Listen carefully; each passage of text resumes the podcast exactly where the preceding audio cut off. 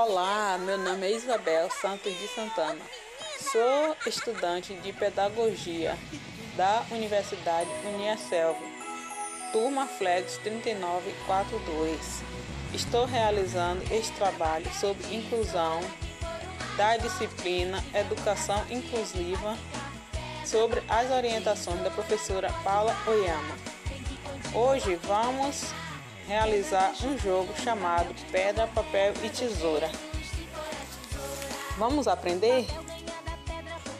Com as orientações do professor,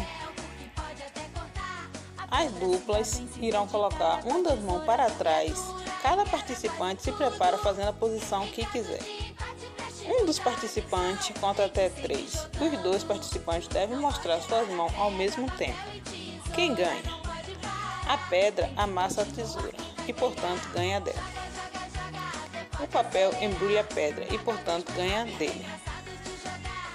A tesoura corta o papel e, portanto, ganha dele.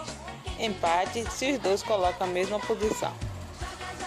Na observação, existe uma chance de ganhar para cada posição.